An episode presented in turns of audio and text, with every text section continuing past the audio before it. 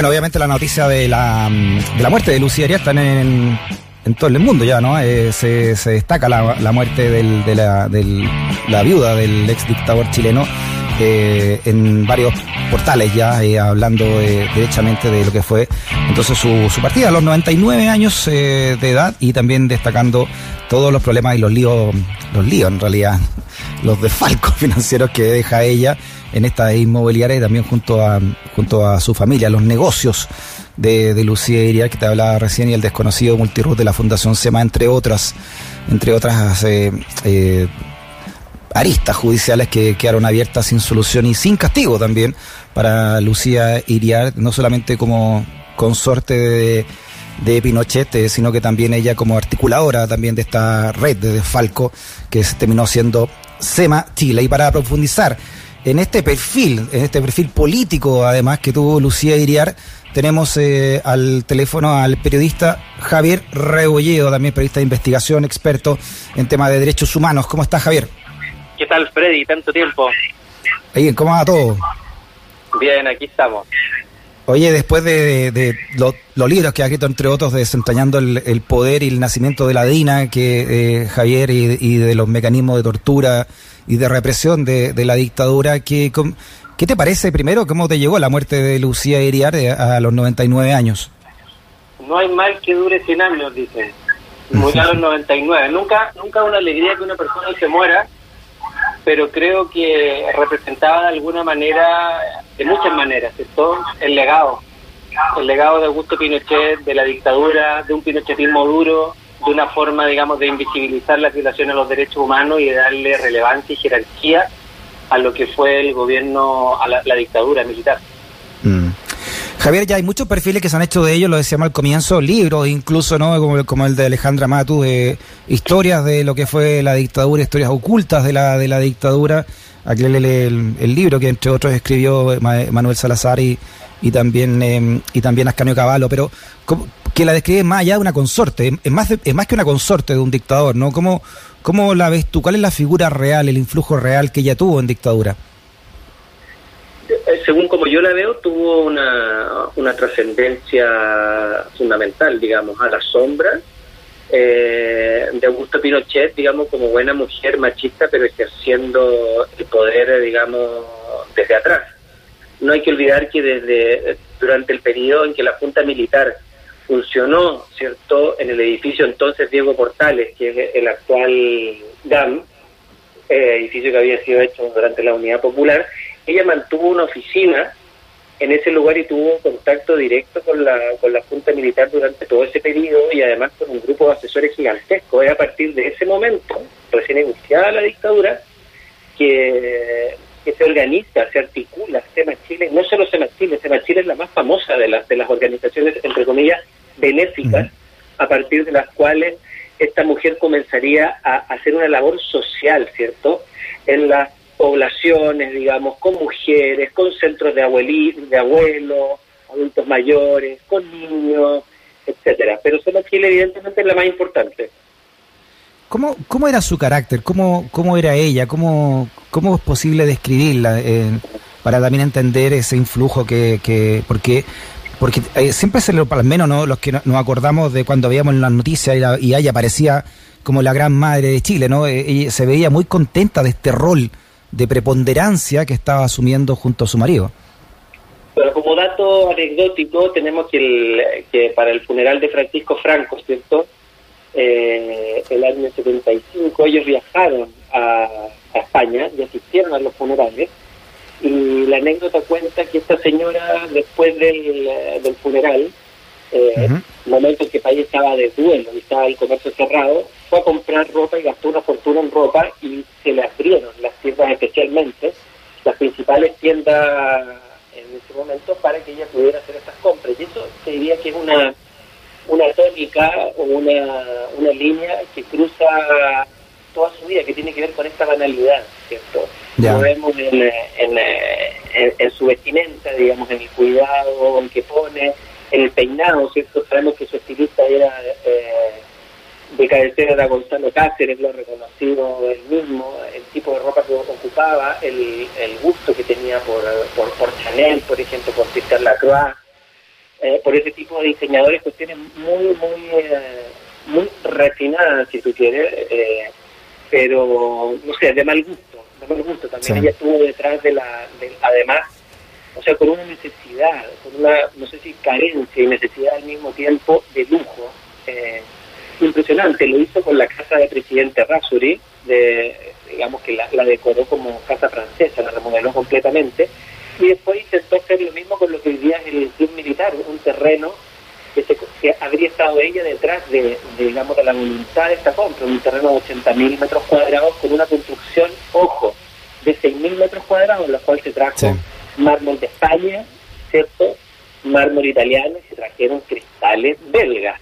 ¿Cierto? Y con sala de cine, con una cantidad de lujos impresionantes que retrató, nuestra buena periodista Mónica González en su mm. momento y que significó no solo el riesgo para la periodista, sino que también que esta casa se transformara en un escándalo y que no la pudieran ocupar y que terminara haciendo lo que hoy día es el club militar. ¿cierto? Pero esas son algunas de las de las cuestiones que marcan, digamos, la, trayectoria de esta señora, como también su influencia Javier, Disculpa, te vamos a llamar, Javier, nuevamente, porque para, para corregir bien el audio que se nos está entrecortando, así que quédate ahí, te vamos a llamar por tu, por tu celular. Esto está haciendo recuerdo de, un, em, de una nota de revista Cauce, que, que, golpeó mucho en la primera mitad de los años 80. La revista Cauce, una de las revistas que, que luchó contra la, contra la dictadura en esos años, no bravo. Y Mónica González saca este reportaje que se llama La casa de Pinochet lo curro. Eh, y que debido a este, a este reportaje Mónica González, la casa de Pinochet lo curro de revista Cauce, tienen que echar pie atrás la familia Pinochet y, y, finalmente esta casa es cedida hasta el día de hoy, le pertenece al ejército, pero a la gran oficialidad, no, no a todo, me imagino, no todo el ejército, y eh, que había sido, como tú lo recuerdas, Javier, y le decía ese artículo de, de Mónica González, eh, había sido pensada con mucho boato por la propia, por la propia Lucía Iriar, ¿no? Exactamente. Ah, parece que se perdió el audio en algún momento cuando estaba hablando porque lo tenía en voz pero ahora me escuchas bien, Freddy perfectamente don Javier Rebolledo. Oye, otras, otras, otras biografías de ellas la señalan como una de las que empujó finalmente a su marido a, definirse sobre el golpe de Estado, ¿no? Pinochet que era, entre comillas un cercano a Allende, y Allende hasta el último día temía por la, por la integridad física de, de Pinochet. De Agustito, claro. De Agustito, claro, que tenía un cierto cariño también, eh, incluso Allende. Eh, que ella fue la que lo, la que lo, empujó a seguir el, lineamiento de la Armada en este golpe civil y militar. Exacto, fue el, eh, el ex comandante en jefe, ¿cierto? Eh, el general Pratt, quien recomienda en agosto de, de, de, 1973, ya cuando estaba la embarrada en el país, digamos, y se hacía prácticamente imposible de gobernar para Salvador Allende, que se menciona a esta persona como una, un, un un general, digamos, que podría, digamos, ser constitucionalista y respetar la legalidad vigente. Y esa es la razón, digamos, porque no tenía mucha preponderancia política, si esa es la verdad también, digamos. Eh, Pinochet no era, no era un político, o sea, no, no, no, era, no tenía fama de haber eh, tenido participación política alguna en situaciones anteriores que se habían dado dentro del ejército que habían sido críticas en la historia nacional durante el último periodo. Pero, claro, eh, gracias a, a Lucía, cuenta la leyenda, ¿cierto?, que es que este caballero se sube al final al golpe militar, tal como tú bien decías, eh, esto había sido liderado desde la Armada, desde la Cofradía Náutica del, Pacífico Sur o Pacífico Austral, por personas como Toribio, José Toribio Merino, Agustín eh, Edward, Roberto Kelly, Hernán Cubillo, ¿cierto? Que posteriormente fue, fue ministro de, Pinochet, padre de la, de la ex ministra Cubillo, y hoy día constituyente y ahí, por ejemplo, existe una, una anécdota que tiene que ver con el viaje a Filipinas. No sé si te acuerdas del viaje a Filipinas que tenía que hacer Pinochet y que no lo recibieron. No lo recibieron, ¿cierto? Ahí se, Lucía, exacto, mm. Lucía, Lucía le echó la culpa a, a Hernán Cubillos, que era el canciller en ese momento, y salió del cargo Hernán Cubillo y era uno de los organizadores principales del eh, golpe de Estado, como bien había dicho antes, a través de la Cofradía Náutica del Pacífico Austral o Pacífico Sur. Entonces, mira, ahí tienes una muestra del temperamento y de la influencia de, esta mujer, es decir, gracias a ella es que sale eh, en Cubillos. También se la menciona como fundamental en el hecho de que se retrasara tanto la salida de Manuel Contreras de la DINA hasta el año 78, ¿cierto? Hasta el año, eh, y que, hasta, perdón, hasta fines del año 77, en circunstancias de que estaba siendo, digamos, solicitado por el gobierno estadounidense producto de su responsabilidad en el eh, crimen de Osvaldo Letelier y se le atribuye a ella también las condecoraciones que recibe posteriormente eh, Manuel Contreras que asciende, no hay que olvidar que después de salir de la DINA como coronel, eh, Manuel Contreras asciende a general.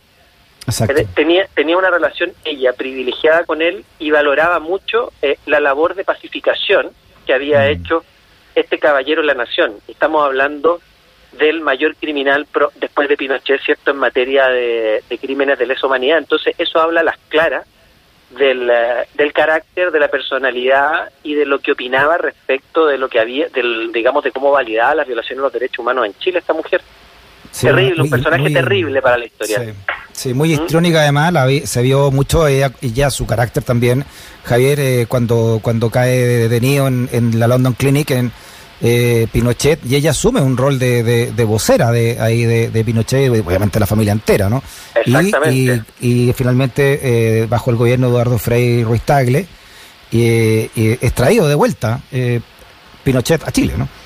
Exacto, y se para de su silla, ya no, ya no era el enfermo que todos creíamos que pretendía mostrar, y en el aeropuerto se para de la silla diciendo en el fondo, todo fue una mentira y los engañé. ¿cierto? No hay que olvidar, eh, Freddy, que de ese periodo, ¿me escuchas? ¿Me sí, perfectamente, De ese periodo, de ese periodo posteriormente cuando se investigan la, el enriquecimiento ilícito de esta familia a través del, del caso Rix, ah, hay una arista que se, se abre respecto de la relación de el, la, enriquecimiento ilícito y SEMA Chile, ¿cierto? Y cuando Pinochet mm. está detenido en Londres, se descubre que hay una transacción, una donación de SEMA Chile a, directamente a Lucía Iriar para cubrir los gastos de la, de, la tarea que estaba cumpliendo ella de defensa, digamos, de, de Augusto Pinochet. Uno se preguntaría, ¿qué, qué, tiene que hacer en democracia se defendiendo y donando plata para un dictador que está siendo procesado, digamos, y encausado en el extranjero? Y la, la razón es simple. Esta mujer se adueñó de SEMA Chile. Fíjate que antes de que terminara la dictadura, y esto habla también de su personalidad, antes de que terminara la dictadura cambió los estatutos de la de la de SEMA Chile para que no pudiera asumir a quien le correspondía en ese momento, que era la señora, la esposa de Patricio Elwin. Posteriormente, en el año 96, vuelve a encabezar, siendo presidenta ella nuevamente, ya venía desde la dictadura, vuelve a encabezar un nuevo cambio de estatuto en SEMA Chile el año 96 y establece que podía, que podía ser presidenta la persona que hubiese cumplido 10 años en el cargo. ¿Y quién era la única presidenta que, había, que, había, cumplido 10 años en el cargo? Era, era ella, y así se apituta otro tiempo más, hasta que en el año 2016, ya cuando esta organización está siendo investigada derechamente por la justicia y se, nos damos cuenta a través de investigaciones como las que hizo CIPER, por ejemplo, o Contacto, que habían habido traspasos millonarios, ¿cierto?, de dinero que habían sido recibidos a través de propiedades que le eran entregados a SEMA, pero no para que hiciera negocios con privados y se las vendiera, por ejemplo, a universidades como la Universidad Mayor o como la Universidad Bernardo Higgins, sino que era, digamos, para que cumpliera su rol. Oye, se le vendió un pedazo un pedazo del Parque O'Higgins, le pertenecía a SEMA y terminó siendo parte de la, de la Universidad esta Bernardo Higgins. Y yo que soy de Win, eh, hasta la Plaza de Paine, que está en manos de, la, de, este grupo de SEMA Chile, ¿no? Eh, de las propiedades que tenía esta, esta fundación, no sé cómo llamarla a esta altura, ¿no? Que era donde Lucía eh, figuraba como prácticamente como la dueña, ¿no? Exactamente. Javier Rebolledo, periodista de investigación, eh, hablando ¿no? de esta semblanza desde lo político de Lucía Iriart de Pinochet. Javier, te mandamos un abrazo grande, muchas gracias por tu conversación. No, gracias por la invitación, un abrazo, que estés muy bien.